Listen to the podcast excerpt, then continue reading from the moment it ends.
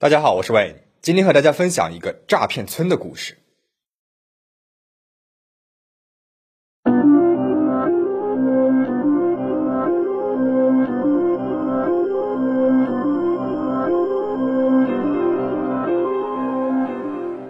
陈强是一个普通农民，生活在重庆市涪陵区的礁石镇，结婚十几年，儿女双全，生活虽然平淡，但也幸福。每天去地里面干活的路上，陈强总是被路边电线杆上贴着的小广告所吸引。小广告上面写着几个大字儿：“重金求子”，底下呢是一张女人的照片。大致的内容是自己丈夫不能生育，十分的苦恼，想要找一个男人求子，事成之后必有重金报酬。每次看到这个广告，陈强心里总是会想：会有这样的好事吗？他很想试试打广告上的那个电话号码。但是又怕那边的是个骗子。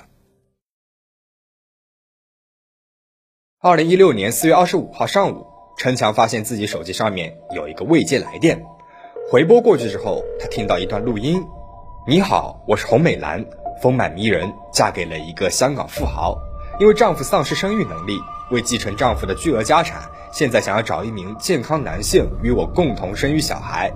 如有诚意，我将先付三十万元现金。”成功怀孕之后，再付八十万元报酬。联系电话：幺八七九幺零七。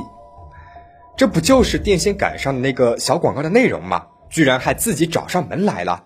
陈强立马拨打了语音信息上留的联系电话，一个叫做洪美兰的女人接了电话。洪美兰告诉陈强，来应征啊，必须满足两个条件：第一是身体健康，第二点呢是对于这件事情必须保密。洪美兰问了陈强的身高、年龄之后，并且表示自己十分的满意。洪美兰告诉陈强，自己是江西上饶人，丈夫是香港富商。半年之前，她的丈夫因为出车祸，下半身残疾，失去了生育能力。为了圆自己的母亲梦，也为了想要有个孩子继承家业，在得到了丈夫的同意之后，她来到了大陆找一名男性借种生子。洪美兰说，事成之后呢，她会付给陈强一百一十万元人民币。还说他可以先去陈强所在的重庆市和他见面，但是陈强要先交三百元的意向金。听到这里，身为局外人的我们肯定是能够警觉发现，这显然是一个骗子，这是一个骗局。但是陈强作为贪财又好色的局内人，却已经上了钩了。他没有犹豫多久，第二天陈强就通过手机将三百元转入到了洪美兰指定的银行账户里。又过了两天，陈强打电话问洪美兰什么时候来重庆。洪美兰说自己已经到了重庆市礁石镇的某宾馆了，还把宾馆的位置发给了陈强。陈强来到了宾馆，却发现没有叫洪美兰的人入住，于是打电话给洪美兰。洪美兰说她请了一名律师，具体事项由律师负责，然后把一位于律师的电话号码给了陈强。陈强拨通了律师的电话，接电话的是一个男人，自称是洪美兰的代理律师。他说马上就安排洪美兰和陈强面谈。如果双方都满意，洪美兰会先付给陈强三十万元的营养费。接下来呢，两个人将相处三个月的时间。如果三个月之后洪美兰怀孕了，那么将再付给陈强八十万的报酬。为了保护双方的权益，所有的条款都将写入书面合同里面。而签订这份合同还要交纳合同费三千八百元，要由陈强承担。四月二十八号。陈强通过手机银行向于律师指定的银行账户转入了三千八百元，之后呢，他便安心的等待洪美兰的到来。四月三十号，陈强接到了洪美兰打来的电话，他告诉陈强，双方见面之前，陈强要交人身安全保险金六千元。陈强一想，洪美兰这样一个富婆，对陌生人有所防备，倒也合理，于是陈强向洪美兰转了六千元。在那之后，洪美兰和于律师轮番上阵，向陈强索要了全球通账户开户费两千八百元、体检费三千元、接收美国转款所需要缴纳的地税四千八百六十元、国税八千元、海关税一万零八百元。陈强一一转了过去。陈强还在幻想着尽快办完手续和洪美兰见面，哪想到东窗事发，妻子发现陈强有大笔的钱财不知去向了，便追问钱去了哪里。陈强起初还想隐瞒，见实在是瞒不过去了，才如实交代了。被妻子痛骂了一顿之后，陈强终于意识到自己已经上当受骗了，连忙向公安机关报了警。大致一算，陈强连求子富婆洪美兰的面都没有见到，就已经向洪美兰和她的律师转账将近四万元了。洪美兰在二零一六年九月二十五号被上饶警方抓捕归案。洪美兰当然是一个假名了，不过神奇的是。为了从陈强手中骗钱，洪美兰编造了一个又一个的谎言，但却没有隐瞒自己的家乡。她的确是江西上饶人，他来自上饶市余干县的石溪村，那是一个远近闻名的诈骗村。石溪村原本因为人均耕地少、交通不便，是远近闻名的穷村子。村子里面的人大多以打鱼为生，或者是做点小生意。上世纪八十年代开始，村里面有很多年轻人去外面务工。一些村民在外出务工时接触到了诈骗活动，他们发现诈骗出力少、来钱快，也开始学着骗人了。九十年代，石溪村的人用扔假金戒指来诈骗。他们先将一枚假金戒指丢在路中间，看到有行人捡起来之后，就靠上去，以见者有份为由提议平分，否则呢就要报警。有些人呢爱贪便宜，就会同意。骗子就继续提议，那这金戒指他就要了，给行人一半的钱。等行人同意之后，骗子就会把假的金戒指抵押在行人的手中，说自己要去银行取钱，但是害怕行人跑路，必须得拿点行人身上的一些财物。就这样，等行人发现手里的戒指有问题时，骗子早就已经没了踪迹。到了两千年左右，石溪村的骗术已经更新换代到了脑溢血诈骗。非典肆虐的时候，进入火车站的都需要填写健康登记卡。骗子呢会假装热心助人，帮旅客填写卡片，趁机将旅客的家庭情况、家庭电话等内容记下来。等旅客上了火车，骗子会打电话给旅客，找一个理由让他把手机给关机了。然后呢，再联系旅客的家人，说旅客在车祸当中突发脑溢血，正在医院治疗，急需用钱。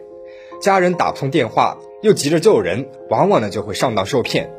当时很多新闻都对这样的诈骗进行了报道，公安部门还成立了专案组进行了重点整治。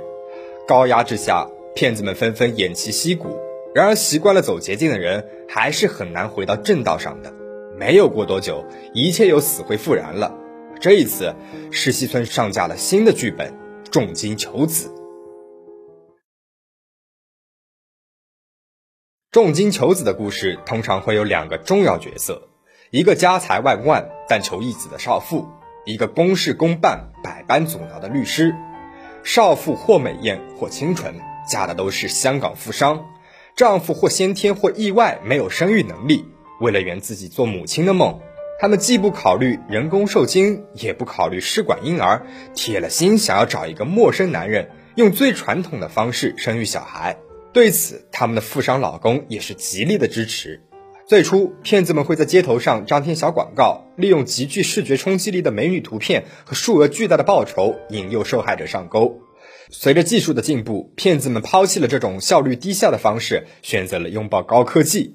骗子们会购买一种叫群呼机的设备，一套群呼机可以插上三十二张手机卡，同时拨打电话。骗子们会操控群呼机向全国各地拨打诈骗电话，群呼机拨出的电话只响一声就会自动的挂断。接到电话的那个人看到自己的手机里面有一通未接来电，就会往回拨，这个电话呢就会自动的转到一个提前录好了的诈骗广告的语音平台，受害者呢就会听到语音平台自动播放的重金求子的诈骗广告了。以上这一些呢都是利用群呼机系统完成的。诈骗广告里会预留骗子的电话号码，拨打那个电话，接电话的大概率是一个普通话不太标准的南方女人。最早，这重金求子的骗术是去福建务工的年轻人带回石溪村的，很多人靠着这一诈骗术赚得盆满钵满。村民们看到原本跟自己同样贫困的邻居一夜骤富，还推倒了土房，建起了洋楼，感受到的冲击极大。于是，在金钱和欲望的腐蚀之下，越来越多的村民也一起开始学着骗人了。那么，因为一个村子里面的人大多是沾亲带故的，所以随着做重金求子诈骗的人越来越多，骗子们依靠宗族的力量形成了一个攻守同盟。他们不但相互之间交流骗术，还共同的防范警方。在诈骗罪犯最猖獗的时候，石溪村的村口常年有人把守望风，一旦发现风吹草动，就通知骗子们撤离。二零一五年一次集中抓捕诈骗嫌疑人的行动当中，警方在石溪村和隔壁的李家村一共收缴了二百七十二支钢叉、一百七十六支梭镖、五把弩和数把土铳。由于诈骗活动形成了一定的规模性，村镇周边甚至还出现了相关的产业配套。在石溪村。重金求子骗术上游的剧本编写、群库设备软硬件支持，以及下游的银行取款、POS 机套现等等，都能够找到专门的人处理，可以说得上是分工明确、各司其职、有条不紊。做重金求子诈骗，只要一对夫妻扮演好富婆和律师就行了。那么，如果利用变身软件的话，甚至一个人就可以做到了。那些被骗子们盯上的肥羊们，可曾想到，电话对面的富婆有可能？是一个大男人呢。